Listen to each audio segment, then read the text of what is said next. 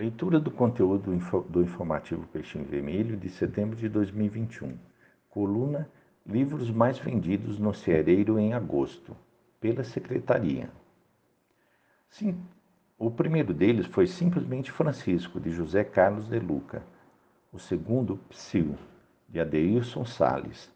O terceiro, Meu Pequeno Evangelho, de Luiz Rivas e Maurício de Souza. O quarto, Ante os que partiram, de Terezinha Oliveira. E o quinto, Pau Nosso, de Francisco Cândido Xavier e Emmanuel.